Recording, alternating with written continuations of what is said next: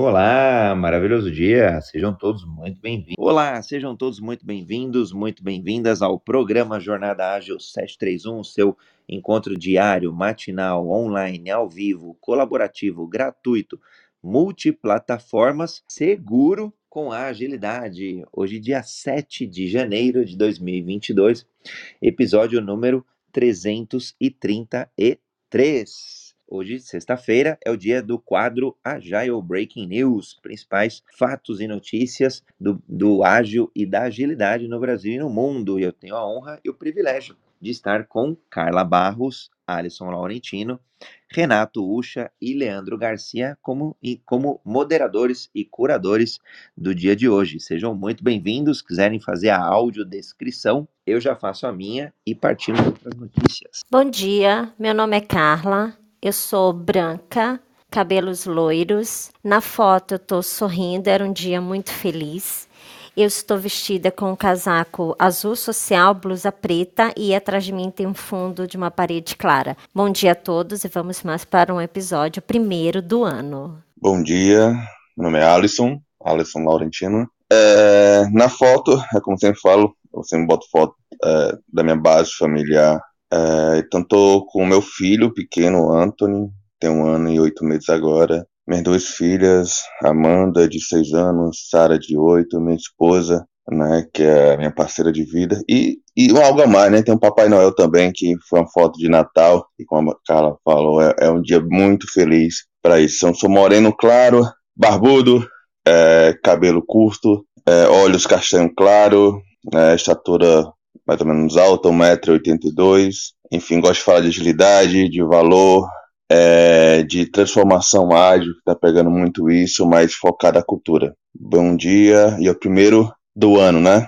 Tá ok, vamos lá. Olá a todos, eu sou Renato Ucha, brasileiro moreno, nessa foto sem barba, sem bigode, sem cabelo, vestindo uma camisa social branca com viés do colarinho azul marinho um blazer azul marinho. Eu falo sobre empreendedorismo, agilidade e desenvolvimento humano. E vamos que vamos, vamos agitar essas ondas por aqui. Maravilha, eu sou André Sanches, brasileiro com orgulho, pele, é, pele branca, homem cis, olho castanho esverdeado, cabelo castanho curto, tô numa foto vestindo uma camiseta preta e um fundo azul degradê. É, 1,83 de altura e brasileiro de São Paulo. Falo daqui de São Paulo. Hoje, em particular, nos próximos dias, estarei aqui no interior de São Paulo aqui na cidade de Jarinu, é, onde vim passar aqui um, um, meio tempo de trabalho e meio tempo de férias com a família. Bom, hoje temos bastante notícia aí, tem Uber Eats saindo aqui do Brasil, temos o, a, o burnout sendo considerado uma um, um, doença aí pela OMS, então tem bastante coisa aí. Acho que quem quiser, aliás, fazendo convite já, quem quiser contribuir com os temas e aí pedir a opinião dos moderadores, curadores, até mentoria, por que não? Às vezes a gente faz alguns hot seats aqui, é só levantar a mão e vir aqui para o debate. Quem estiver nos ouvindo nas outras mídias sociais, como Green Room, Instagram, é, LinkedIn, YouTube e outras tantas, é só postar um comentário que a gente vai integrando aqui tudo junto e misturado. Bom, bora começar. É... Carla, Alisson, Renato, querem trazer aí alguma notícia já para a gente começar as pimentas do dia de hoje? Eu queria começar com o burnout, porque eu acho que esse é realmente um assunto muito relevante. É, eu, tava, eu li a notícia dizer que o burnout agora era realmente considerado uma doença pela OMS. Acho isso super importante, mas eu acho que a gente não é só isso. O que, que eu quero dizer? É importante que isso seja oficializado, mas eu acho que grande parte da questão do burnout, a grande causa, melhor dizendo, é a cultura. É aquilo que o Renato sempre bate, nós, como todos, sempre batemos com relação à cultura da empresa, que é, às vezes, é muito difícil é, as empresas às vezes são muito desorganizadas, as equipas é, querem aumentar o mercado de trabalho, querem novos projetos, estão sempre pegando novos projetos, mas às vezes não olham para, para as equipes, para as pessoas. E aí vão chegando as tarefas, vão chegando as demandas e as pessoas vão ficando até seis, sete, oito horas da noite sem parar. E é muito difícil para uma pessoa, principalmente quem está ali começando carreira, ou mais ou menos no meio ali dizer assim, olha, não, não funciona. Ainda há um, uma questão de muito preconceito. De vez em quando é, eu ouço histórias do tipo, ah, ele ficou ontem até as oito da noite, nossa, ele está super comprometido com o trabalho. Não, não é porque ele ficou até as oito da noite que ele está super comprometido com o trabalho. Ele tem que se comprometer no horário de trabalho, claro que uma vez ou outra, também não sejamos mais realistas do que o próprio rei, uma vez ou outra é necessário ficar após o expediente. Isso acontece, mas o que eu vejo é, ah, nossa, ele tem trabalhado até 9, 10 horas da noite todos os dias. Nossa, que pessoa comprometida. E não é isso, entendeu? E só que as pessoas não têm coragem de dizer, não, olha, isso não funciona. Eu começo a ver histórias de algumas pessoas já começando a dizer: olha, mas vamos lá, é, o meu trabalho é só até às seis, não dá para organizar um pouco mais as tarefas, é realmente importante fazer isso. Eu começo agora a ver o movimento das próprias pessoas questionando isso. Agora, vamos olhar para países nórdicos, por exemplo, e isso acontece mesmo, é quando uma pessoa fica trabalhando até sete horas da noite, o chefe vem perguntar por que, que ele está fazendo. Porque eles entendem que você ficar após o expediente, ou você é desorganizado, você não está sabendo se organizar, ou então estão te passando tarefa a mais. Eles não admitem que isso seja uma prática comum. E eu acho que isso deve, a gente deveria olhar um pouco mais para esse exemplo, que é por que, que você realmente está ficando até as 8, 10 horas da noite, todos os dias? É realmente causa da empresa? Se for, então nós temos que tratar e ver como se trata. Agora, se for uma questão de desorganização sua, temos que ver por que, que você é desorganizado. É porque a empresa está tão desorganizado que você também não está conseguindo dar conta? Ou você já entra naquela história? Porque depois a gente se acostuma. Depois a gente entra numa história do tipo, ah, já vou ficar até as 8, 10 horas da noite mesmo, então a gente não se organiza para terminar o dia. Ou seja, eu acho que o burnout ser considerado uma doença, sim, é perfeito, mas eu acho que a gente tem que começar a trabalhar as causas desse burnout. Por que, que isso realmente acontece? Obrigada. É, eu queria contribuir um pouquinho nesse ponto que ela trouxe. É o seguinte, é, eu acho principalmente, cara, assim, dos que eu já vi, né, profissionais que estão entre que tem uma bagagem já, uma maturidade. Eu não falo nem ter rotacionado por diversas empresas, esse tempo de trabalho, é, e também no, no, numa função, num cargo, num papel X, porque quando a gente está também em transição de carreira, tem esse viés também, de querer mostrar resultado, mas não resultado de entrega de valor mas sim quantidade de horas trabalhadas. Aí vem aquele ponto, né? Tu fala de desorganização, concordo plenamente. Tem muito isso, isso é até um viés cultural também das empresas, não de todas, mas de algumas. E mas também tem aquele ponto nosso, né? Pô, como é que tá minha gestão de tempo, né? Eu, eu mesmo tenho tentado, né, melhorar muito meu foco em relação a isso para tentar ser mais produtivo na minha carga horária de trabalho que eu delimitei, né? que fora isso tem família, tem uma vida é, social também, então não adianta você viver só para trabalhar. E eu vejo muito esse ponto, e alguns pontos quando eu falo com algumas pessoas, início de carreira, até na, na metade da carreira também, é, como é que tá a nossa gestão de tempo? A gente não consegue né, ter uma gestão de, de tempo e tentar realmente focar naquilo. Mas é, eu vejo muita empresa realmente falando o seguinte: ah, pô, a gente fica até altas horas. E tem gestores, não falo de líderes, que batem palmas para isso né? Mas voltando um pouquinho, alguns anos, talvez uma década, é, eu recebi realmente até um puxão de orelha na época, aqui em Fortaleza, de um, um diretor da empresa falou para mim, isso já eram umas sete e meia da noite, perguntando por que, que eu estava trabalhando naquele horário. E ele falou, não, se você trabalha nesse horário, vem esse ponto falou, Carla, é, ou você realmente não está organizando seu tempo, aí vem gestão de tempo, ou você não delimitou qual é a tua capacidade de trabalho. Né? Hoje a gente fala muito de capacity, né? de, de, de métricas, quando a gente fala em um pouco de Kanban, ou gestão à vista, e não é um assunto novo, né? Mas tem, tem, tem momentos que a gente não, não foca nisso, né? Então é bom ter esse viés agora e ser mostrado que, pô, a gente tem que organizar, a gente tem que verificar isso e a gente tem que viver também. Não é só trabalho e, enfim, é mais essa contribuição porque não é algo novo, mas sim, a gente tem que se focar e dar realmente é, ponto específico para isso, tá bom? Bom, vamos agitar um pouquinho essas águas aqui.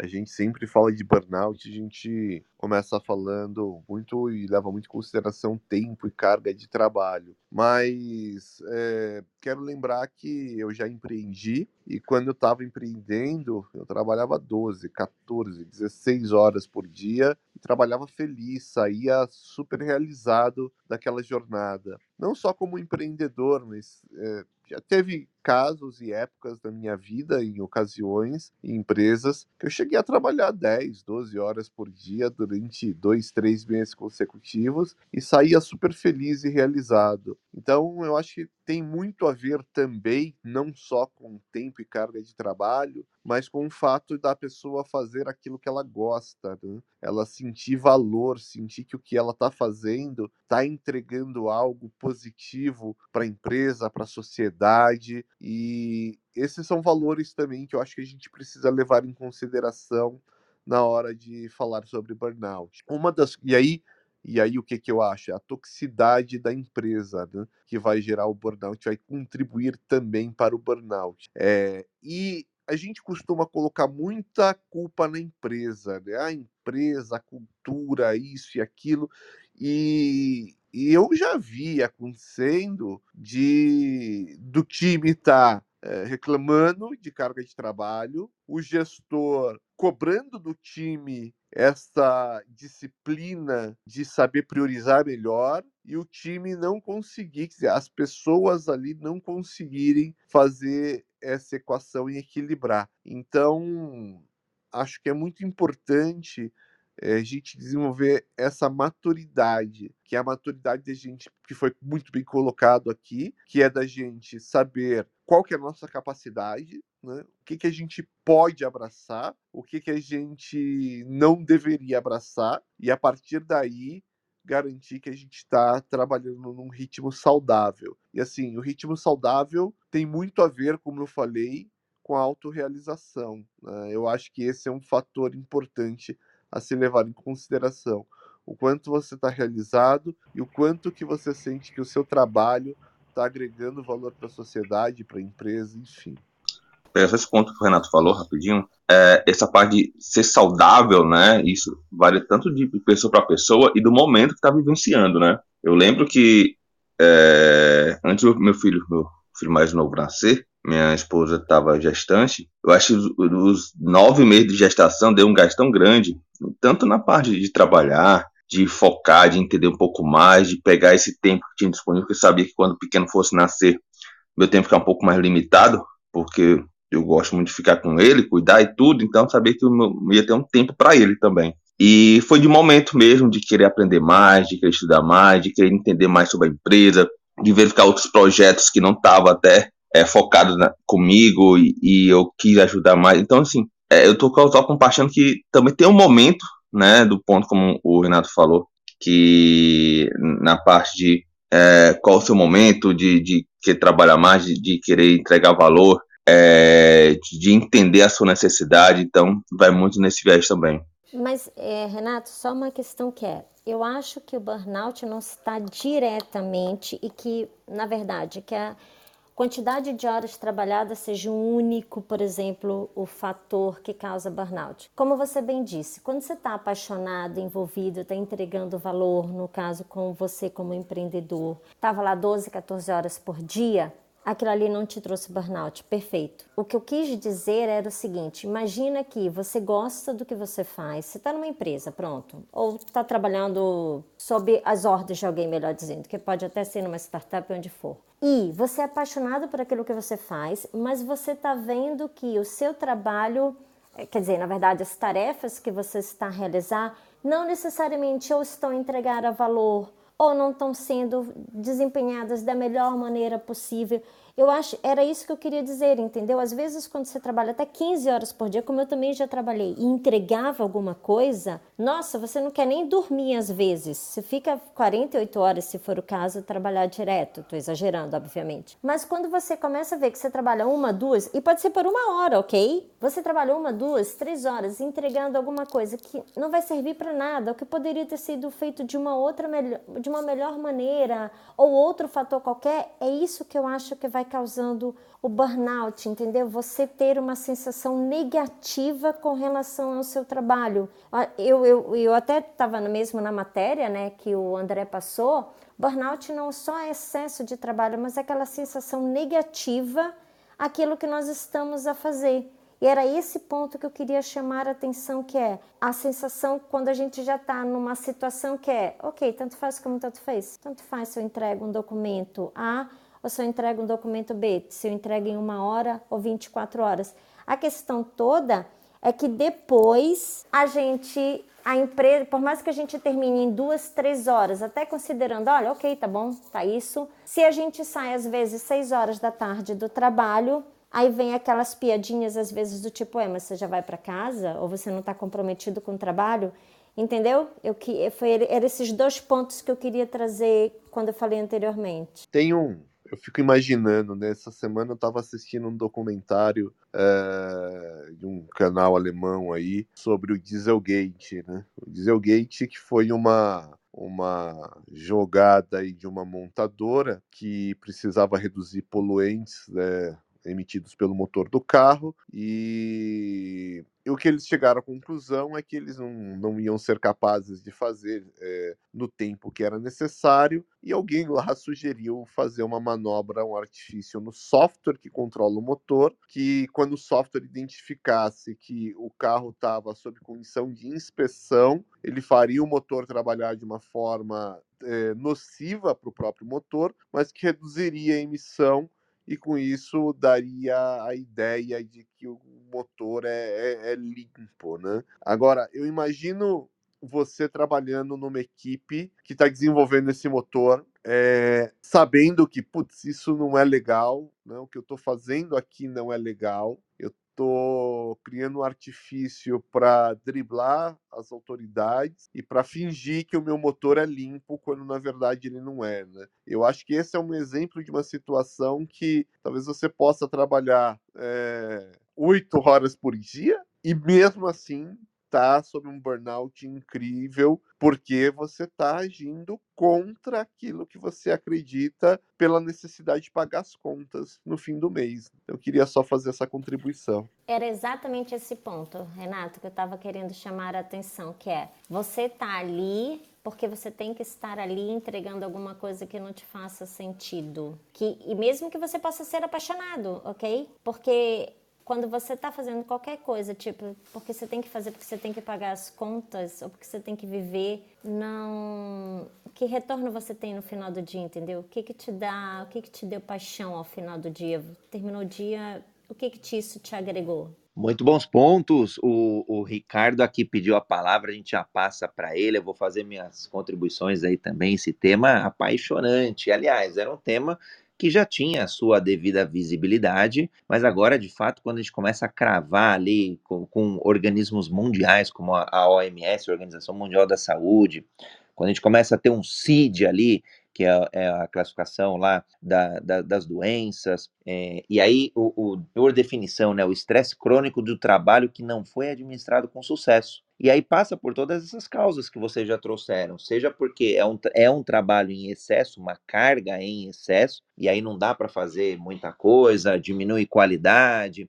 Aí tem gente que é apaixonado por qualidade, gente sempre vai querer entregar melhor, não consegue entregar melhor, começa a se frustrar, seja pelo que, a Car é, pelo que vocês já trouxeram, né? A Carla também trouxe, Renato, poxa, é, é um relatório que eu estou fazendo, mas ele não tem o menor sentido, não tem o menor propósito. É, eu até, sei lá, motivadíssimo aqui, com propósito, faria esse relatório em uma hora, mas já passaram 10 horas, eu não faço esse negócio aí, porque para mim é, não faz sentido, né? É, não, não é eficaz, não deveria nem estar tá fazendo isso, ou é, não é eficiente. Quando a gente sai de um modelo mais industrial e vai para um modelo de produção do conhecimento, né, indústria de conhecimento, o trabalho intelectual, é, é mais difícil esses elementos da gente tangibilizar porque no final do dia, numa fábrica, você está produzindo ali parafuso, é mais tangível, você sabe que é para um, um motor, é para isso, é para aquilo, e, então é, é, é, um trabalho mais, mais estável, vamos dizer assim. Quando a gente vai para o trabalho intelectual, ele tem mais, muito mais, ele é mais volátil, ele tem os seus altos e baixos, depende mais de motivações interiores, depende mais do contexto do ambiente de trabalho, dos pares, e aí o que nem o o, o que a Carla trouxe, né? às vezes um cinismo, poxa, é, é, às vezes é, depende do contexto de cada um, de repente é, é, é, um, sei lá, uma série de jovens de 20 anos numa startup, não são casados, não têm filhos, estão aí ao redor do mundo é, e estão numa pegada de trabalhar 20 horas por dia para pôr um projeto em pé. Então, cada um vai ter aí a sua motivação e os, os seus desafios. Agora, o que é legal quando a gente olha do ponto de vista corporativo, é, é, a gente começa a dar visibilidade de problemas que já aconteciam, mas que, sei lá, caíam em outros CIDs ali, de depressão e de outros elementos, que os RHs, é, que as áreas de gente, gestão, áreas de, de pessoas, vão começar a trabalhar mais. E muito numa linha do que a Carlos, que já trouxe até como exemplo, né? Poxa, por que uma, um, um funcionário está aqui ao final do dia? É pontual? Ah, tudo bem, faz parte. Poxa, essa semana, duas vezes, três vezes, bom, tudo bem, é o projeto. Agora, passou o mês inteiro, dois, três, e aí, óbvio, tem que olhar alguns indicadores, então o ideal é ter bons indicadores para verificar o que está acontecendo, por que, que a equipe está é, tá fazendo ali é, muito mais hora extra do que é, outras equipes, e aí alguns gatilhos, alguns monitoramentos. É, eu lembro de um, de um caso é, esse eu não posso citar o, esse eu não posso citar a instituição, mas o, olha só como é como a questão de, de controles ou de não é controle, vai, mas números, é, estatísticas, dados conseguem é, disparar algumas informações. um gestor é, foi convidado ali a prestar esclarecimento porque a sua equipe estava trabalhando demais. E como é que buscaram isso? Por, por, por, por, pelo sistema de catraca que passava o crachá das pessoas. É, naturalmente, algumas pessoas estavam passando quase que no período de madrugada, e aí, eventualmente, um dia ou outro, tudo bem, não vai sair de uma média ali, de, mas a média começou a destacar. É, da média de outras equipes, de outras pessoas, e aí cirurgicamente foram ali até o gestor e falaram: olha, o que está acontecendo? É, tua equipe aqui, enfim, é, deram lá o, o, algumas informações e avaliaram. E o camarada teve que mudar ali a conduta e o problema estava na gestão, estava na liderança, no, no, no, na forma como ele estava pressionando os resultados.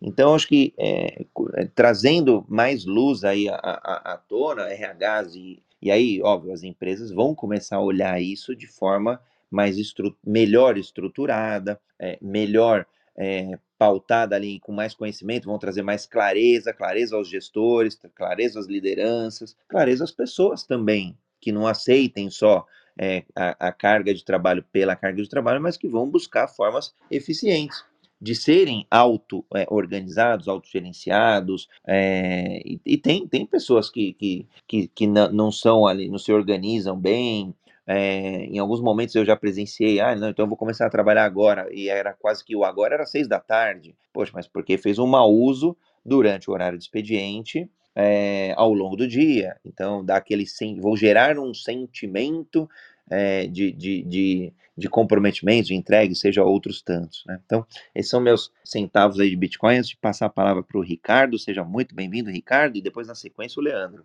Alô, bom dia, bom dia, estão me ouvindo? Alto e claro.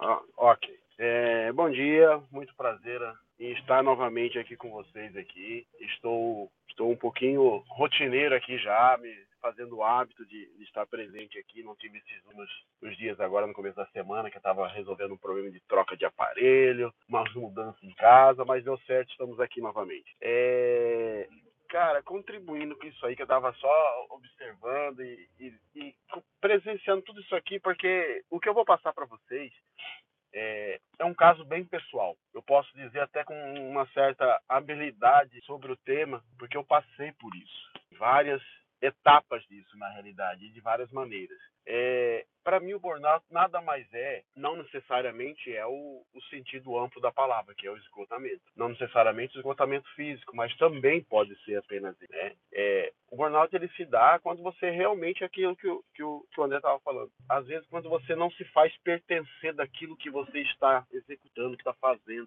naquele momento, pode ser um excelente projeto, mas você não se encaixa com ele. Né? Ou ao contrário, pode ser um projeto ruim, você está com o potencial daquele momento supimpa para exercer uma, um ótimo trabalho, mas aquele projeto não está legal, então vocês não estão se encaixando. E você precisa ficar nele por uma demanda, por, um, por, por uma ordem, né? Vamos dizer assim, que foi orientado para que você fizesse parte desse projeto. E você vai exercendo a sua, a sua função, você não, não consegue se encontrar, né? E aquilo ali vai te esgotando pouco a pouco. Ah, eu vou dizer aqui que, que eu estava dizendo, para mim ele é, é um caso muito, muito meu, porque eu passei por isso num momento muito bom da minha companhia. Eu trabalho numa empresa muito grande, né? Muito boa, uma dos melhores, sempre ranqueada entre, entre os colaboradores. O pessoal gosta de trabalhar, difícil, é, visão, né? Ela hoje ela está focada com uma visão muito ampla em pessoas, em diversidade e ela está com um projeto muito forte. E na melhor época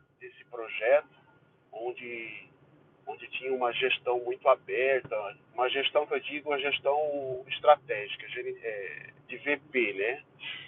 Muito aberta, com muitos projetos, muitas valorizações de colaboradores, muito incentivo, muito apoio. Ou seja, uma empresa que muita gente gostaria de estar trabalhando naquele momento. Mas eu, naquele momento, estava abaixo de uma gestão que realmente estava deixando a desejar estava basicamente remando contra a maré. E eu entrei num, num, esgotamento tão grande, num momento tão brilhante da empresa, com resultados, com verbas, com projetos. E eu entrei num esgotamento porque quanto mais eu trabalhava, menos eu entregava. Quanto mais eu queria entregar, menos me davam condições. Eu tinha condições, por mais que você tentasse se mobilizar de todas as maneiras, vai para um lado, vai para outro, fala com o setor, fala com o outro, você não conseguia entregar. E ainda assim, quando você consegue entregar, você se sente numa impotência porque você acha que poderia ter entregue mais, ou você acha que você demandou de muito tempo, muito recurso para entregar aquilo, que quando você vê não é tudo aquilo. Sabe? Então, a, a questão do, do, esgotamento, do, do burnout, ele é, ele é, muito mais amplo. Ele entra, ele entra fatores externos, fatores internos, vida pessoal, profissional, momento, momento da empresa, momento teu. Então, ele é, ele é muito complicado. Mas assim também, como o André disse, hoje está ficando muito mais evidente. As pessoas estão trabalhando de uma maneira que elas estão prestando atenção hoje no colaborador, na pessoa que está entregando o resultado. Hoje, realmente, eu acredito e vejo e percebo que hoje estamos começando a trabalhar pessoas. Quando a gente trabalha pessoas, tudo vem, o resultado vem mais fácil, o convívio, a entrega, tudo ele se torna consequência. E não mais você vai atrás de um projeto firme e forte, não interessa quem, procura o melhor profissional para colocar naquela vaga, sendo que às vezes o teu profissional que está ali, a pessoa que está ali, ela já tem imbuído essa vontade de entregar, já tem essa qualidade, para entregar essa demanda. Então hoje eu vejo realmente, acredito e sinto isso, que hoje as empresas trabalham pessoas e essas pessoas, quando bem colocadas, quando bem encontradas, elas mesmas procuram se trabalhar, procuram se aperfeiçoar, procuram é, conhecimento para que entregue um, um, projeto da melhor maneira possível, às vezes até mais rápido do que a, o planejamento. Né? Hoje eu, eu mesmo, tá? como eu disse para vocês, eu já trabalhei, quando eu vim para. Hoje eu moro em Fortaleza, eu vim transferido para cá para um projeto muito grande, startup e tal. Quando eu cheguei aqui, nós tínhamos reuniões, acredite, nós tínhamos reuniões três horas da madrugada, nós tínhamos reuniões uma hora da madrugada, que eu não tinha, não estava passando por um momento de burnout, estava muito feliz, entregando e com esgotamento físico tremendo, mas aquela satisfação que eu consegui entregar mais, aquela coisa que eu tinha prazer de estar de manhã seguinte para entregar um, um novo projeto. E no momento eu passo num processo quase semelhante. Por quê? Porque hoje eu estou numa uma situação bem mais estável na minha companhia, consigo entregar meus projetos, consigo entregar minhas demandas e para juntar tudo isso ainda estou concluindo uma uma nova pós-graduação e ainda estou mergulhado de cabeça 100% no mundo ágil, na metodologia, porque hoje eu não faço 100%, não faço parte do mundo ágil, vamos dizer. Quando eu fui convidado, é, pesquisei muito sobre o assunto e até hoje ainda estou consumindo muito material, tanto que estou aqui conversando com vocês e todo dia realmente é um aprendizado muito grande. É, poxa, eu já fazia isso, eu já fazia isso, mas não necessariamente com esse nome, não nessa com essa intensidade, não com essa cadência, isso eu já faço. Então eu tenho muita coisa que eu já fazia no mundo ágil que eu passei a descobrir, poxa, que legal. E eu não conhecia esse, esse não vou dizer para vocês me digam, não, eu não conhecia. Quem me apresentou foi o Alisson e achei fascinante, porque é a melhor maneira de se trabalhar. É a, a, a essência da agilidade, que é você, você não ter setores para trabalhar, não ter áreas, você sempre está tá, é, andando em todos os setores, em todas as áreas, sem aquela, sem a, a como posso dizer, a, não é nem a pretensão de quem está andando numa área diferente e o olhar estranho de quem está recebendo uma pessoa diferente em sua área, que sempre tem aquela vaidade, né, entre áreas. E você conseguir trabalhar isso sem que isso aconteça, ele, é, ele se torna assim, maravilhoso para ambos. Né? Você consegue realmente entregar um resultado. Então hoje eu estou nessa, nessa situação que muitos poderiam achar que é um burnout. Estou esgotado, como fisicamente, porque eu exerço toda a minha função na companhia, saio nos meus horários vagos, eu estou fazendo um material diferente, estou consumindo um material diferente, à noite estou consumindo um material diferente. A minha esposa me pergunta, já está de novo nisso aí? Sim, estou de novo nisso aqui vai dormir. Eu, o Alisson me conhece, eu sou a pessoa que eu gosto de dar atenção para minha filha. Eu sou aquela pessoa que eu não tive um vínculo maravilhoso com o meu pai e eu não quero que minha filha passe por isso. Então eu procuro ter um tempo e dar tempo para que eu tenha esse convívio com ela, porque para mim também é bom e ao mesmo tempo tenho que exercer minha atividade profissional, tenho que exercer o meu crescimento pessoal, tenho que consumir material, estudo, isso, aquilo. Agora, no momento, esse horário eu tinha que estar fazendo uma outra demanda, mas eu, eu me reservei, me programei para estar aqui com vocês todos os dias, né? Então, isso, para alguns, é um burnout. Você não ter tempo para você, você não ter um, um pouquinho de tempo para você sentar, tomar um café, mas você tem. Se você souber trabalhar, você faz. É o que eu estou conseguindo fazer hoje. Tá? Então, hoje, realmente, eu estou numa situação sem tempo, mas muito longe do burnout. Porque eu, tô, eu me, me achei, achei um, algo, um conteúdo que me agrega bastante e eu sei que agrega aos demais ao meu redor também. E eu acho que no, momento é isso aí para contribuir com vocês aí. Espero que deu para entender, espero que tenha absorvido um pouco também, tá? E a gente vai vai participando aí, vamos tentando montar aí a, todo esse pensamento aí e esse conhecimento para contribuir mais com vocês. Fantástico, Ricardo. Suba mais vezes, será sempre bem-vindo aqui no programa. Uma honra ter você por aqui, uma honra é, ter o Alisson por aqui também. E, então, vou brincar: no final do dia, agilidade é, é um, uma boa, é, é um bom remédio contra o burnout. trabalhar com agilidade, aliás, trabalhar com eficiência, agilidade, acho que ajuda bastante, sim, com propósito, claro.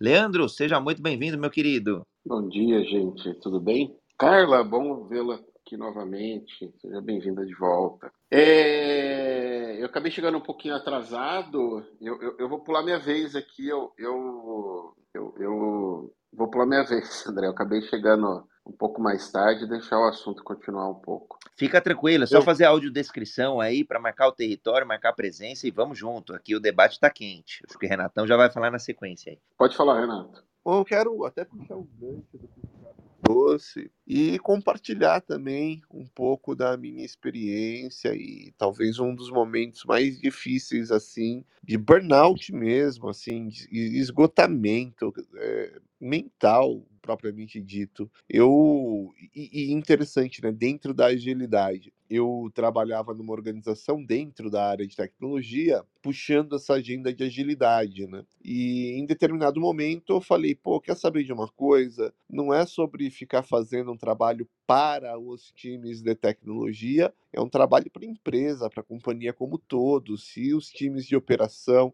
não estiverem envolvidos, não, não estiverem dentro do mesmo fluxo, não faz sentido, né? A gente falar de agilidade é, técnica, né? Agilidade é algo para a organização, que entrega valor para o todo, não é, é, simplesmente fazer uma esteira de automação ali no fluxo de é, publicação de, de versão de aplicativo. E aí, dentro desse, desse conceito, o que eu comecei a fazer foi envolver as pessoas nos outros times, e outros times que não eram de tecnologia. Então, da área A, da área B, da área C. E eu comecei também a oferecer treinamentos para essas pessoas, né? treinamentos direcionados para essas outras áreas. Que, obviamente, quando a gente vai falar de agilidade fora da área de TI, e hoje eu vivo isso muito mais na pele do que no passado, a gente precisa adequar o nosso vocabulário. Né? A gente não está falando para uma confraria. Então, se a gente falar de Kinevin para quem não é de TI,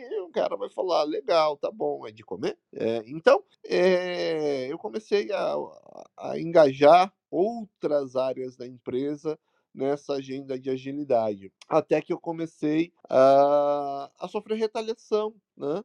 É, um belo dia, sou chamado para uma, uma reunião de feedback e disseram para mim, em alto e bom tom, que eu era pago com dinheiro de tecnologia e que eu não deveria fazer nenhum tipo de trabalho envolvendo outras áreas. E isso foi diretamente contra aquilo que eu acreditava. É, e foi um momento muito difícil para mim, porque é aquele momento que você acorda de manhã, mas você não tem a motivação, né? você não tem aquela vontade, você não fala, pô, hoje eu vou lá e, cara, a gente vai sabe? A gente vai lutar contra o mundo, mas a gente vai, sabe, dar um passo para frente. E, e é exatamente isso, sabe? Quando o que você está fazendo deixa de ter sentido para você. Quantas pessoas hoje trabalham e recebem uma ordem, faz um relatório assim, Aí você faz, não, não, agora muda isso. Aí você muda, não, agora volta como era. E você fica lá no meio falando, cara, o que, eu estou fazendo aqui? Eu sou só um cumpridor de ordem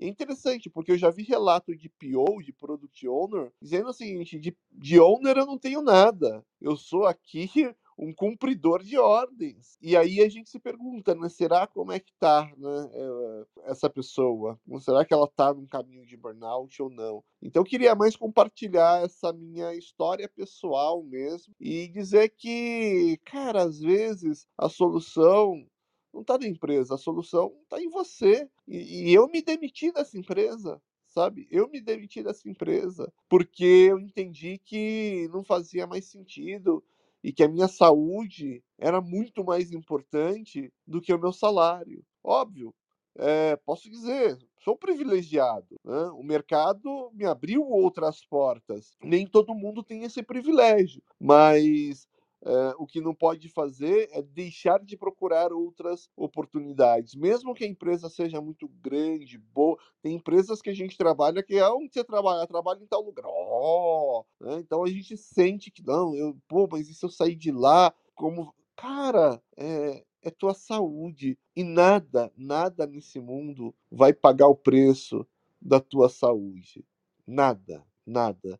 Então eu deixo aí essa, essa história, essa parte da minha história, na verdade, como inspiração para quem está nos escutando. Aliás, pensando em prioridades, muito se tem falado saúde em primeiro lugar, família em segundo e o trabalho, claro, em terceiro. O trabalho aí é, como fonte de renda, como fonte de, de sobrevivência, como fonte de prosperidade também é, para que a gente consiga aí os nossos objetivos, sejam eles quais forem. Porque se não tem saúde, a gente não tem, é, não consegue nem dar atenção à própria família. Aliás, dependendo, não consegue nem manter o corpo em pé. Então, acho que esse ponto aí é super importante mesmo, Renato, que você trouxe, para que a gente. Aí eu vou brincar, né? Usa, às vezes a gente usa é, quase que agilidade como metáfora mesmo da vida. A gente precisa fazer essas inspeções e adaptações é, periódicas conosco, é, no nosso ambiente, avaliar como é que está as relações no, no, ambiente de trabalho, do ponto de vista aí do burnout, como elas são relações é, positivas, são tóxicas, não são, é, dá, dá para fazer alguma movimentação. É, eu já tive um, um, momento onde o local de trabalho para mim estava muito longe, o cliente, no momento de consultor, é, o cliente não era um cliente, para mim era um cliente tóxico, acho que eu talvez possa usar essa palavra hoje, fazendo essa reflexão de 14, 15 anos atrás. Era um cliente tóxico, era um cliente que não jogava limpo, é, jogava sujo no sentido assim, é, vamos combinar aqui, é um botão verde, aí você entregava o botão verde, mas o cara falava, não, mas não pedi verde, eu pedi vermelho, aí você fala, não, peraí, como? É, chegava quase que ao cúmulo de se pensar naquela época de, pô, vamos gravar as reuniões, vamos, o que, que a gente vai fazer, né? Claro, a gente documentava uma série de coisas, mas algumas coisas mais faladas, acordos mais verbais, em algum momento não era isso. Falei, pô, então peraí, estamos ficando louco e eu pedi para mudar de cliente. Adorava o, o ambiente de consultoria, adorava o, o, o, o, clima, as grandes empresas que a gente atendia, mas o, o cliente era um cliente, para mim, ali na época que eu fiz a minha avaliação, era um cliente nocivo. Felizmente deu certo. É, teve uma história aí com um desfecho positivo. Acabei mudando de cliente é, fui para um outro cliente, um outro cliente que depois me abriu portas é, maiores ainda, um, um, cliente onde eu conheci minha esposa, atual, minha única esposa. Então, olha como às vezes é, mudanças aí são extremamente positivas e prósperas. Mas é, usando agilidade, se a gente não, não for transparente mesmo com a gente, é, um, é, transparência como um dos um do, dos pilares, é, se a gente não for transparente ali com o gerente, né, dar transparência, dar visibilidade, e às vezes a gente até faz de boa intenção, ah, eu vou ficar aqui mais, até mais tarde para terminar esse relatório. Poxa, quantas vezes a gente faz isso? Várias, óbvio, a gente quer entregar, a gente quer resultado no final do dia, né? seja porque alguém não entregou, então eu vou cobrir, então porque a gente brasileiro tem muito disso, tá?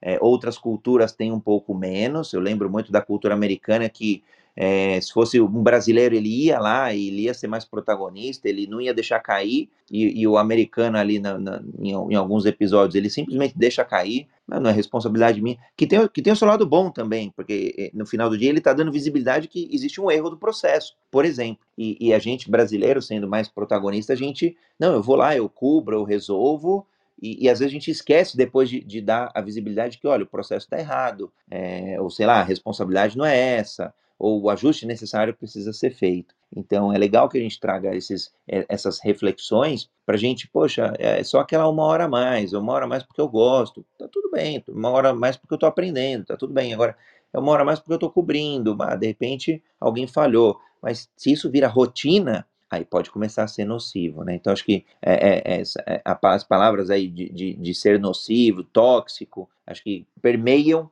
esse ambiente e a gente falando aqui de ambientes seguros, é, ambientes, é, criar ambientes mais humanizados, lideranças mais humanizadas, acho que também acaba sendo fundamental para a gente combater aí um pouco o, o, burnout. Acho que talvez é, dá para a gente dedicar aí, não sei se de repente os moderadores quiserem também trazer algum outro assunto, a gente tem, tem mais uns, uns 15 minutinhos. Agora, de repente, no, no contexto de burnout, a gente poderia falar de como evitar ou como é, trazer elementos aí práticos é, do dia a dia, do jogo jogado, para a gente combater, ou começar a combater mais efetivamente aí essa síndrome. André, eu acho que só para a gente fechar, antes de seguir para as ações, por assim dizer, no final das contas o que a gente está falando é de amor e de pessoas, né? Porque isso foi um, um tema comum aqui entre todos, que é ok, estamos felizes, estamos apaixonados, estamos realmente vendo é saudável estarmos aqui e, estamos entregando coisas, nos faz útil, estamos entregando coisas que realmente valem a pena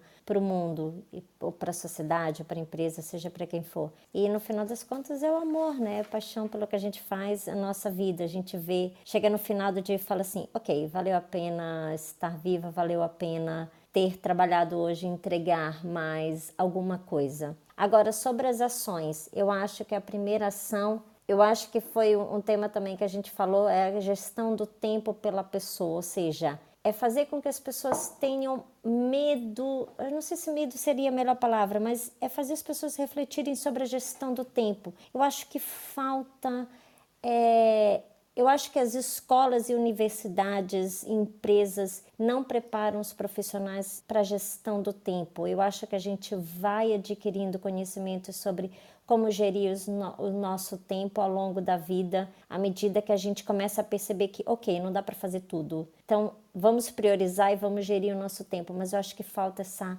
educação de base, por assim dizer. Isso para extrapolar o âmbito da, das empresas. E depois, a gente começar a falar realmente mais sobre isso, dar mais abertura para as pessoas, realmente questionar os nossos colaboradores sobre como eles estão, porque ao identificarmos, e claro que não, não resolveria tudo, mas acho que uma primeira ação é tentar identificar quem está feliz e quem não está feliz. E daí depois é verificar outras ações que possam, entendeu? Uma vez que você já identifica, ok, essa pessoa não está feliz, não está feliz por quê? E a gente começar a resolver esses pequenos itens, para não chamar de problemas, eu acho que depois o resto vai ficando mais fácil. E depois identificar também, que é no outro viés, a questão da má gestão. Por que, que é uma má gestão? Vem de cima? É mesmo da pessoa? É o perfil da pessoa? É desconfiança com relação à equipa? Eu acho que esse também é um ponto a ser trabalhado. Fantástico, dois, dois bons pontos, Kai. E eu corroboro, a gente sempre fala do ágil atual, né? O ágil do agora, então, para falar que a gente não está olhando só para trás aí algumas boas décadas, mas que sim são importantes e a gente sempre reconhece. Ontem mesmo, uma das reuniões que eu estava, e um dos pedidos que a gente acabou recebendo, eu e um parceiro meu aí é, de longa data, era justamente um, um CEO é, de uma startup onde o camarada é um trator, ele passou por outras empresas que eu tenho, tive a oportunidade de, de conhecer e, e de, de, de, atuar, é, e, e, ele, e aí o pedido da empresa, o pedido não veio dele, o pedido veio da empresa, do RH da empresa, era fazer uma mentoria, fazer um coaching, fazer algum trabalho junto a esse profissional, porque ele é um trator, é um cara que entrega muito, mas está deixando ali rastros de sangue, inclusive dos, dos três gerentes diretos, que, assim, um pouquinho mais, daqui a pouco vão espanar e vão sair, e já tem um histórico de saídas ali da empresa. E você pega ó, uma startup com 20 pessoas, pergunta é, vai sobrar quem no final do dia? Talvez, quiçá, para apagar a luz é, e fechar a porta. Por, e, e a iniciativa, o projeto lá, o, o, o, o propósito da, da startup, fantástico, incrível Agora precisa dosar ali também. Acho que no final do dia a gente quer resultado, sim, óbvio. A gente quer que uma startup dê certo, que depois vai ganhar tração, escala, sim. Assim como qualquer outra empresa, qualquer outro empreendimento. Agora acho que é muito um pouco do equilíbrio, né? Quanto mais a gente conseguir trabalhar é, as pessoas, humanos, nós que vamos entregar qualquer outra coisa que seja impossível, o restante é mais como consequência. Mas também não dá para, vou brincar aí, né? Tem a outra linha de não dá para só abraçar a árvore, não dá para só filosofar, não dá só para é, fazer esse elemento. Acho que tem que ter sempre o, o, o híbrido aí dos dois. Pegar um ponto, Andrezão, sobre ele está falando de de entender o momento, o Ricardo fala, comentou também, né? O Renatão compartilhou com a gente. É, o engraçado que. Engraçado não, o bom que hoje eu vou ter uma reunião com a diretoria da empresa, e o primeiro ponto que o diretor quer saber é assim, beleza, como é que os, os times estão? Né? Qual é o sentimento deles? Por que isso? Porque a gente está num momento, né, tentando trabalhar a cultura em, em entrega de valor, de entender realmente se os times estão engajados, se eles entendem o objetivo da companhia para 2022. O ponto é, é eu não quero saber como é então é, se a gente chegou a lucrar X, Y, Z, se os resultados realmente estão muito positivos. O primeiro ponto que é entender como é que os times estão. Aí, aí eu tenho, acho que tem um mês que estou fazendo one on one com alguns times, entendendo realmente, pegando esse sentimento deles, entendendo qual é o momento de cada um, entendeu? E muitos falam, pô, a gente está entregando, a gente está entendendo agora qual é o valor né, do, do entregável, do objetivo do produto, a gente quer fazer o nosso melhor e tudo, e no decorrer dessa jornada, é, existem alguns pontos que a gente vai trabalhando, né? Um exemplo foi falado há pouco tempo, ah, tô trabalhando no final de semana, tudo, mas por quê? Porque eu gosto de entender a arquitetura, eu gosto de entender isso, eu, eu amo o que eu faço e tudo, e aí vem, aí um, um pouco trágico, né? É, isso é, é, um casal, é um desenvolvedor e um QA, que agora, semana agora, foi, foi a semana agora, pós-Réveillon, eles sofreram um acidente de carro, e ainda bem estão todos bem, tudo, mas ele refletiu, né, sobre o seu momento. Pô, eu tô trabalhando tanto e tô deixando de viver alguma coisa. Então a gente conversou e tudo, a gente compartilhou, e, e ele queria muito, né, de, pô, eu tô trabalhando demais como desenvolvedor, como arquiteto, eu queria focar só na arquitetura, não queria muito codar agora, queria aproveitar meu tempo, deixar, no lugar de deixar, ficar trabalhando altas horas final de semana, aproveitar esse tempo com minha esposa, enquanto eu conhecer algo a mais, e ficar fazendo o que eu quero fazer nesse momento, que é trabalhar arquitetura de software. Então a gente compartilhou isso com o time, o time entendeu, o time abraçou a causa, e ele fez essa transição, né, de papel dentro do time. E é um ponto que a gente vai estar compartilhando junto com a diretoria sobre isso, porque o ponto é, como é que o time realmente está, qual o sentimento, qual o momento de cada um, entendeu? Eu estou falando de falando de 22 times de, um, de unidade de negócio, outros têm 7, enfim. É mais esse contexto que a gente está compartilhando nesse momento para alta gestão, né? Que é bom entender o momento do nosso time, é bom entender qual é o momento, o que, é que eles querem realmente fazer, mas lógico, né? A, é, a gente tem que sempre alinhar com o objetivo da empresa, porque no final a gente tem que entregar valor, no final a gente tem que ter um, um bom faturamento, mas é um ponto que eu achei relevante no momento que a gente está compartilhando aqui, tá bom? Muito bom, Alisson. O professor Marcos pediu a palavra aí. A gente tem mais uns 5, 10 minutinhos do encontro. Seja muito bem-vindo, Marcos. Bom dia, André. Bom dia, Carla, Lilson, Renato, Leandro, Ricardo, né? Deixa eu fazer minha audiodescrição. Moreno claro, cabelos grisalhos, cabelos curtos. Estou trajando aí um terno preto, uma camisa verde e uma gravata lilás, tá? É, o que eu quero contribuir é que eu, eu compartilho muito, já parabenizo a, a Carla com o que ela falou em relação à gestão do tempo, né? Uma, né, que as, as universidades deveriam preparar melhor isso é até o pensamento do Vladimir Carvalho, né, dono da Alterdata, em relação aos soft skills. Né? Quer dizer, é, às vezes esse aluno da universidade não sai preparado né, para a vida, para o mercado de trabalho, e a questão de gestão do tempo é importantíssima. Eu acho que deveria ser matéria, mais um soft skills, é, para que essa, esse aluno, né, esse adolescente venha preparado para o mercado. E em relação à empresa, eu acho que eu estava até falando numa palestra, foi ontem, ontem, ontem estava dando uma palestra, estava dizendo que as empresas só vão sobreviver aquelas empresas que tiverem agilidade na tecnologia, né, inteligência artificial, é, é internet das coisas, é, enfim, tudo que for ligado à internet e a inteligência emocional, né? Então eu acho, eu queria até fazer, direcionar essa pergunta para a Carla e para o André da seguinte maneira: vocês concordam comigo que tem que haver uma mentoria é, em cima dos líderes, da liderança, né? porque às vezes a equipe é resultado da liderança. Né? E eu, eu acho que tem que haver uma mentoria mais forte em relação para trazer resultados em cima da liderança. Se a liderança vai mal, não está bem, enganjando a equipe, vendo no dia a dia se esse funcionário está feliz, se ele está é, é, bem enquadrado naquela função, eu acho que entraria a mentoria tua, André, e da Carla na, na, com a liderança. Eu gosto, é, é, só falar aqui rapidinho, uma notícia. Semana que vem aqui o Brasil vai sediar o Rio Innovation, Innovation né?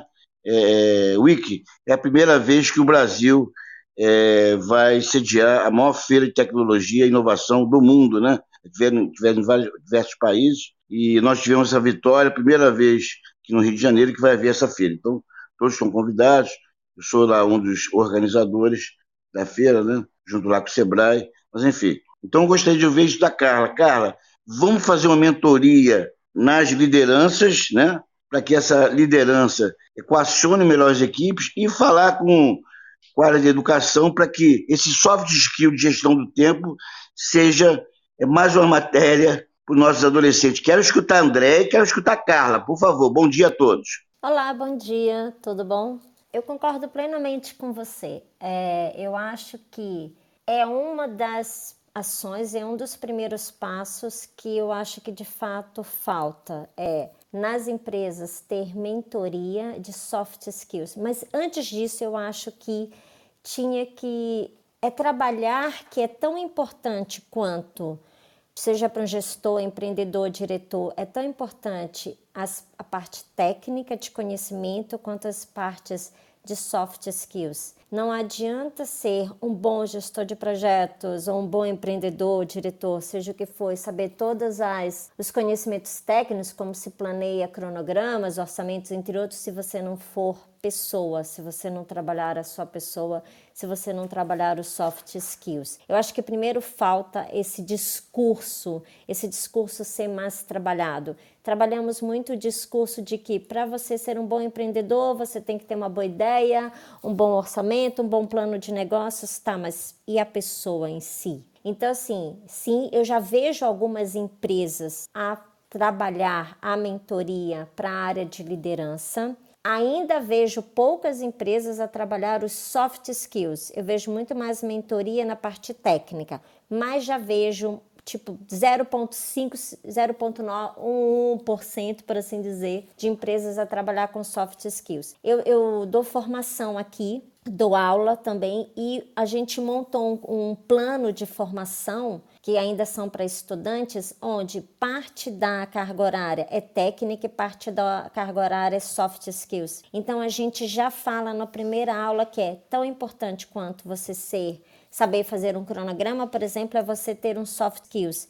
Então a gente já começa a puxar isso para a área estudantil, por assim dizer, antes de você ingressar no mercado de trabalho de fato. E agora o que a gente, o que eu tenho feito e visto é algumas empresas implementar a mentoria de soft skills, mas concordo contigo que esse é um ponto fundamental que tem que ser trabalhado cada vez mais em todas as áreas, em todos os países. André. Vou dar dois centavos de Bitcoin, já vou também abrir a palavra para quem quiser contribuir também, o Renato, o Ricardo, o Leandro, o Alisson. É, é, o, o, Rio Innovation Week era um tema também que a gente trouxe aí. É, quando a gente olha o, o, Brasil começando a sediar esse tipo de evento, em particular o Rio aí, que para mim é uma cidade apaixonante. O, se a gente pega Lisboa, né, com o Web Summit, outros tantos summits que acontecem mundialmente falando, o Brasil precisa ter cada vez mais esse tipo de evento aqui. E em particular com em tempos de pandemia é muito bacana quando a gente vê é, a Expo Dubai acontecendo a gente vê é, o próprio Web Summit acontecer, o, o Rio Innovation Week acontecer, é, isso enche a gente aí de esperança. Então, esse é o primeiro centavo de Bitcoin. O segundo, é, o professor Marcos, acho que, é, de novo, nada combinado, porque tudo aqui é ao vivo, mas parece que é um spoiler. Então, eu vou falar de mentoria na quarta, é, pensando justamente em, em mentoria desse grande universo ágil, na quarta-feira da semana que vem. Portanto, deixa eu pegar aqui o dia preciso para falar a data precisa, acho que fica mais fácil, sempre mais fácil.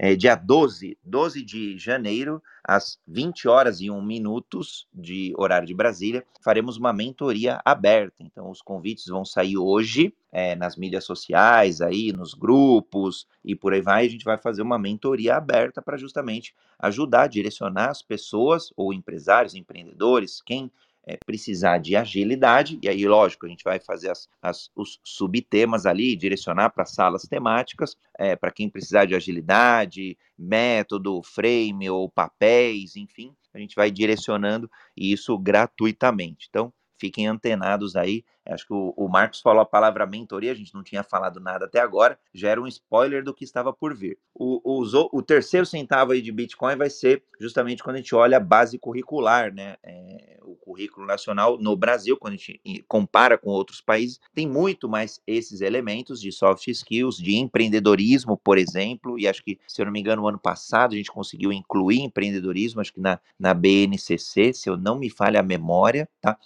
E então, assim, quando a gente olha empreendedorismo, gestão do tempo, inteligência emocional, soft skills, todas as soft skills, human skills, real skills, relembrando aí o Seth Godin, é, vale a pena para a gente complementar esse ponto. Não é só hard skill, que é oportuno, precisa, é, mas também o, o, o, o, soft skill. E então acho que mentoria é um grande caminho, né? O exemplo que eu trouxe aqui é justamente do mentor, é, de, de, do, do CEO ali ser mentorado. E aí acho que é de novo a inspeção e adaptação de todos nós, reflexão de todos nós, o quanto que a gente está é, desenvolvido ali, ou melhor desenvolvido, nas habilidades é, sociais, nas habilidades humanas, para a gente poder entregar o resultado. Então, é, são acho que os dois andam muito juntos, concordo mil por cento com a Carla, e aqui deixo aberto aí para o Renato, Leandro, Ricardo e Alisson quiserem contribuir nessa pergunta do professor Marcos. É, eu vou só compartilhar, para ser um spoiler também, é, eu estou fazendo uma parceria com a Universidade Federal aqui do Ceará, né, para a gente tá, tá vendo um pouco mais de criar alguns cursos de extensões focados em agilidade, mas muito com a parte de soft skills. Então, o que a Carla estava falando, veio até um ponto assim, pô, é, é, eu conversei um pouco com a Carla no ano passado, e a gente está trilhando né, algumas parcerias com a Universidade de Fortaleza, a Federal, e é, é bacana porque eles estão abertos a isso, entendeu? Entendem que a universidade realmente tem muito conhecimento acadêmico, mas falta muito essa pegada do dia a dia, pegada realmente é, de conhecimento não somente técnico, né, mas de fazer realmente dar esse conhecimento para trabalhar, para estar capacitado de entregar valor nas, nas companhias e não ter só o conhecimento realmente é, da comunidade acadêmica. Então a gente está fazendo uma parceria, é algo inicial, um rascunho ainda, mas só para compartilhar que aqui a gente está também é, vendo e vendendo essa, essa necessidade. Né? O, o, o, André, deixa eu só fazer um convite para vocês aqui, só avisar as pessoas aqui. O G10, eu sou o presidente há 15 anos, dos maiores grupos de empresários aqui do país, né, com toda a liderança aí do país, todas que você possa imaginar, todas as empresas. E eu quero fazer um convite a você, André, e a Carla, e a todos em especial, mas a Carla e a você, André, é, no dia 20 de janeiro, né, às 19h30, na minha sala lá do Grupo G10, eu vou estar com Paulo Spaca, presidente da que é Associação Brasileira de Internet das Coisas, falando sobre soft skills, falando sobre inteligência artificial, sobre internet. Gostaria que você e a Carla fossem debater lá e os outros estarem lá também fazendo perguntas. Carla, convite aceito. André, convite aceito? Eu ia adorar, se tiver online, eu consigo estar com certeza. Entretanto, fisicamente é um pouco impossível porque eu estou em Portugal. É, é, então... Carla, antes que você fale, é online, é no, é no, no Clubhouse, né? na nossa sala do G10 no Clubhouse. Ah, o então André perfeito. É um dos, o André é um dos protagonistas, junto com o Paulo Spaca, presidente da Associação é da, de Internet das Coisas, brasileira de Internet das Coisas, que foi da IBM há muitos anos. André, super convidado. É, é, fala alguma coisa aí, André, por favor. Rapaz, o pessoal tá em obra aqui do lado, tava um barulho danado aqui. Não, tava ali confirmando aqui a agenda, a disponibilidade. Online, tranquilo, convite aceito. Vamos depois só. É, acho que no momento que tiver já a sala, como vai ser no Clubhouse, no momento que tiver a sala, a gente cria e convida aqui todo mundo, estão todos bem-vindos. Acho que uma das coisas legais do Clubhouse é que justamente permite aí a participação de todos, todos, óbvio, que tiverem interesse em subir e todos também quiserem mandar mensagens, né? Às vezes o pessoal acha que dá para participar só levantando, mas às vezes a gente está num ambiente meio barulhento, meio é, desconfortável de, de, emitir opinião ou uma contribuição por voz. Aí eu vou brincar, se não tem essa opção, vai no direct aqui mesmo, vai no aviãozinho, manda mensagem e vamos contribuir, vamos colaborar. Convite aceito. Convite aceito também. É, muito obrigada. Eu vou te passar agora por mensagem é, o meu WhatsApp, meus contatos e vai ser super um prazer conversar com vocês e a gente sempre debater e mais ideias. E claro, vou partilhar o convite com todos e quanto mais pessoas vierem e debaterem, melhor ainda. Obrigada. André, ganhei o dia, André. Mais um presente, a Carla, mais um presente. Você apareceu na minha vida para iluminar minha vida. Obrigado, André. Sou seu fã. Gratidão, professor Marcos. Vamos junto e vamos costurando. Aliás, o Alisson trouxe um ponto importante também. Vou brincar contigo, meu querido amigo. Aqui você já ganhou parceiros para fazer esse projeto em pé aí de soft skills junto, a, junto à Universidade Federal. Vamos que precisar de apoio de gente aqui, eu tenho certeza que a gente consegue muita gente qualificada aí para desenvolver, contribuir nos cursos aí e, e, trabalhar esse lado que, que, que para mim, particularmente, eu acho apaixonante, porque quando a gente fala de agilidade, para mim não é só o frame, não é só a metodologia, não é só o método, que eu respeito muito, sigo muito, mas também uma mentalidade, também uma cultura, e aí não tem como não falar nesses dois elementos se a gente não tocar soft skills e não tocar principalmente human skills. Bom, chegando aqui já, já passamos do tempo, né? Na, olha só, o encontro bom eu vou até pedir desculpas aqui. A gente não fez o reset de sala, aqui em geral a gente faz é, com uns 30 minutos ali de andamento, mas estava tão gostoso aí, o Ricardo com depoimento, os debates, os vários pontos ali, é, e a gente falando hoje de burnout aí como, como reconhecido mesmo como doença, é, todos os elementos ali que a gente trouxe para poder contribuir com esse assunto. Fantástico mesmo.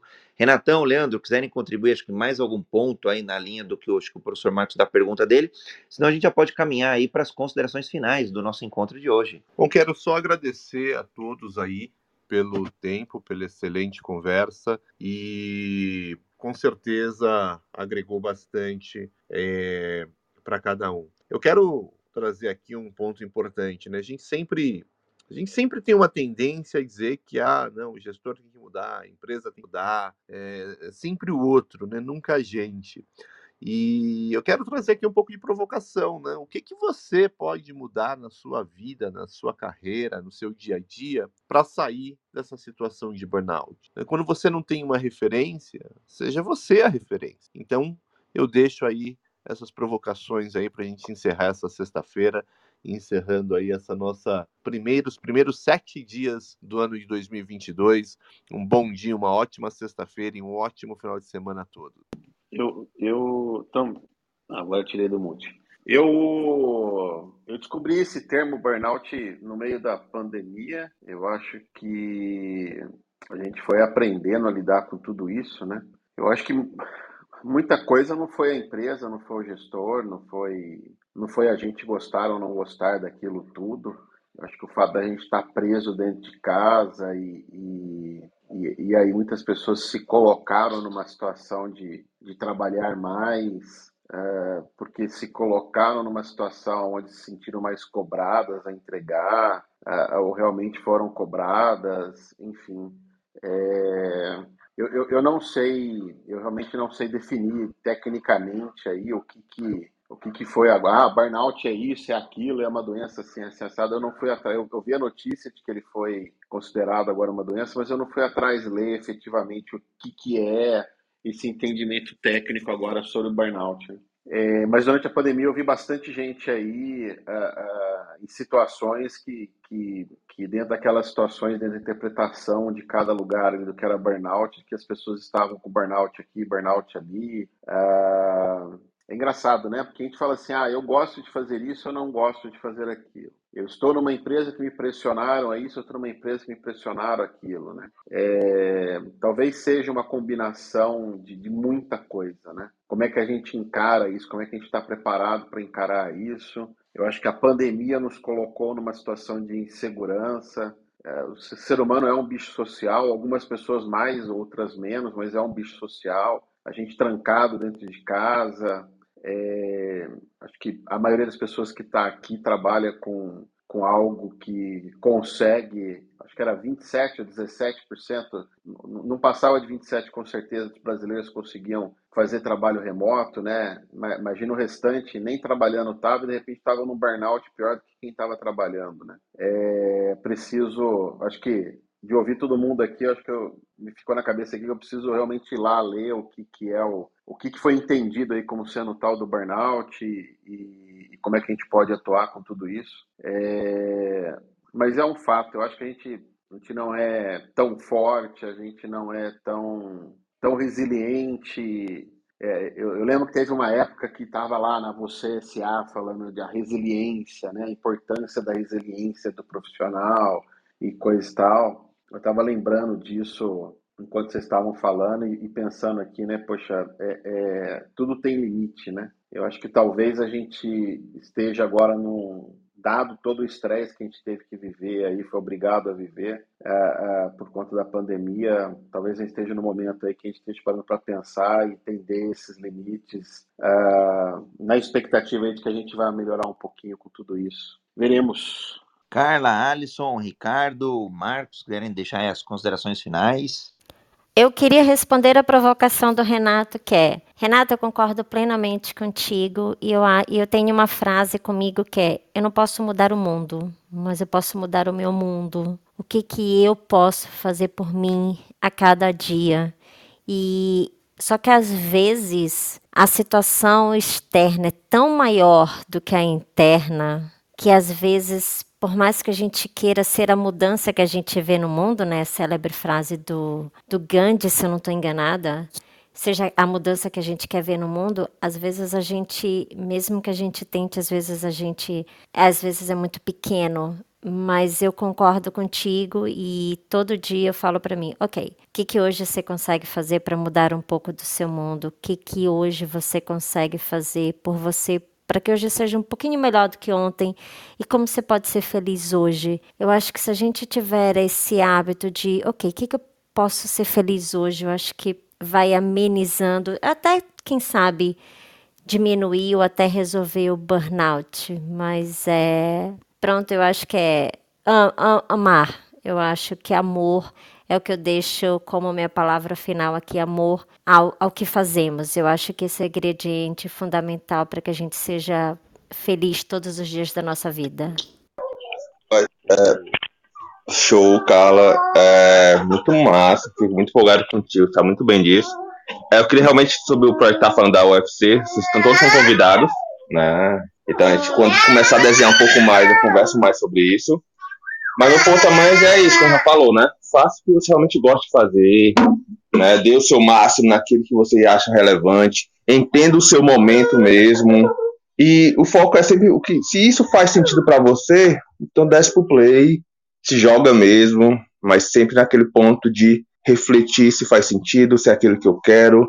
É mais essa reflexão para a gente sempre ter essa autoanálise e não deixar só pro final do ano, né? Acho que no final do ano a gente reflete bastante. E é um ponto que eu queria trazer para vocês que eu acho que essa reflexão é diária, reflexão que tem que se verificar qual é o seu sentido, qual é o valor. Enfim, é mais isso. Bom dia a todos. Bom trabalho, tá bom? É, assumindo aqui a, a provocação do, do, Renato e ao mesmo tempo respondendo um pouco também. É, Renato, é, essa questão do, do burnout, realmente de você se movimentar, de ver de o que você pode fazer, exatamente como a Carla disse, às vezes é maior do que tá. Só que nós estamos se esquecendo de um pequeno problema, um pequeno porém. Nós somos os privilegiados que conseguimos é, adquirir um conhecimento, nós temos a oportunidade da, da leitura, né? Então, quanta gente está aí fora hoje trabalhando nessa situação de burnout e não sabe o que é? Quanta gente está esgotada e não sabe o que é que está passando, não sabe o que é isso? Hoje nós temos um pouquinho esse privilégio de saber o que é, de ter um conhecimento, de estudar, de ter né? Mas quanta gente já passou por isso e hoje está passando por isso e não sabe o que é isso? Simplesmente está cansado, não está rendendo, não está satisfeito com a empresa, não sabe como lidar, não sabe como mexer, não sabe como. Tanta gente que não tem reação. Claro que nesse, nesse mundo de, de gente que não tem reação, não tem o conhecimento, tem aqueles que têm um pouquinho de conhecimento, sabem e ficam apenas no mimimi ficam chorando e reclamando, esperando que outro faça por ele aquilo que ele poderia fazer, né? Mas às vezes realmente o, mundo externo é muito maior do que a gente consegue nos abranger, porque nós não temos essa esse conhecimento do que é, do porquê. É, às vezes você está se lamentando aí, está cansado e não sabe exatamente o que está acontecendo. E você poderia com um pouquinho de conhecimento, um pouquinho de leitura, um pouquinho de, de procura, saber o que é e poder trabalhar para isso. Tenha, às vezes você tem a possibilidade ao seu redor de você trabalhar isso e reverter, mas fica aqui, na realidade, é uma outra provocação, né? É, até quando você sabe, a partir do momento que você sabe que você está passando por isso, você consegue identificar isso, entendeu? Beleza? No momento, muito obrigado pela colaboração de dia. Muito muito prazeroso estar com vocês aqui hoje, como sempre, todos os dias. E farei o possível para estar sempre presente aqui. Até mais, bom dia para vocês. André, deixa eu fazer a minha consideração final e, por gentileza, e a provocação do Renato. Eu estava dando uma palestra ontem, ontem, ontem, nem lembro, é tanta coisa, e fizeram uma pergunta. É, professor, qual é o sentido da vida? Por que nós estamos aqui? Por que nós viemos ao mundo? E eu falei, olha, na minha visão, na minha visão, né? ninguém é dono da verdade. É, isso é para vocês refletirem. Eu acho que três situações é importante para termos sentido da vida. Primeiro, viemos ao mundo para ser feliz.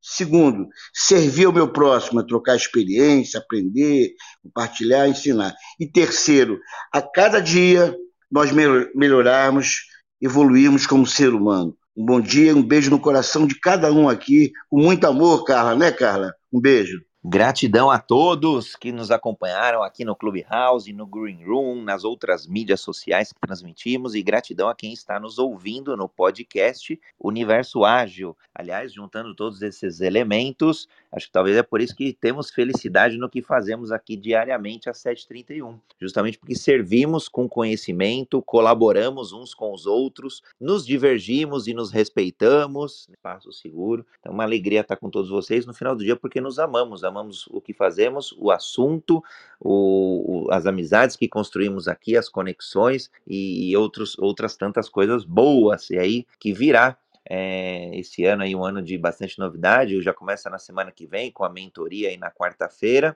e, e, outros tantos projetos que vão surgindo daqui mesmo é, e, e outras frentes que se façam interessantes. No final do dia, com o propósito de amar, amar a si mesmo, amar ao próximo, servir a si mesmo, servir ao próximo e aprender. É um eterno aprendizado, é um lifelong learning da vida com muita agilidade. Beijos e abraços a todos. Nos vemos amanhã no Jornada Ágil 731, seu encontro diário e matinal com a agilidade. Sextou, galera! Bora curtir!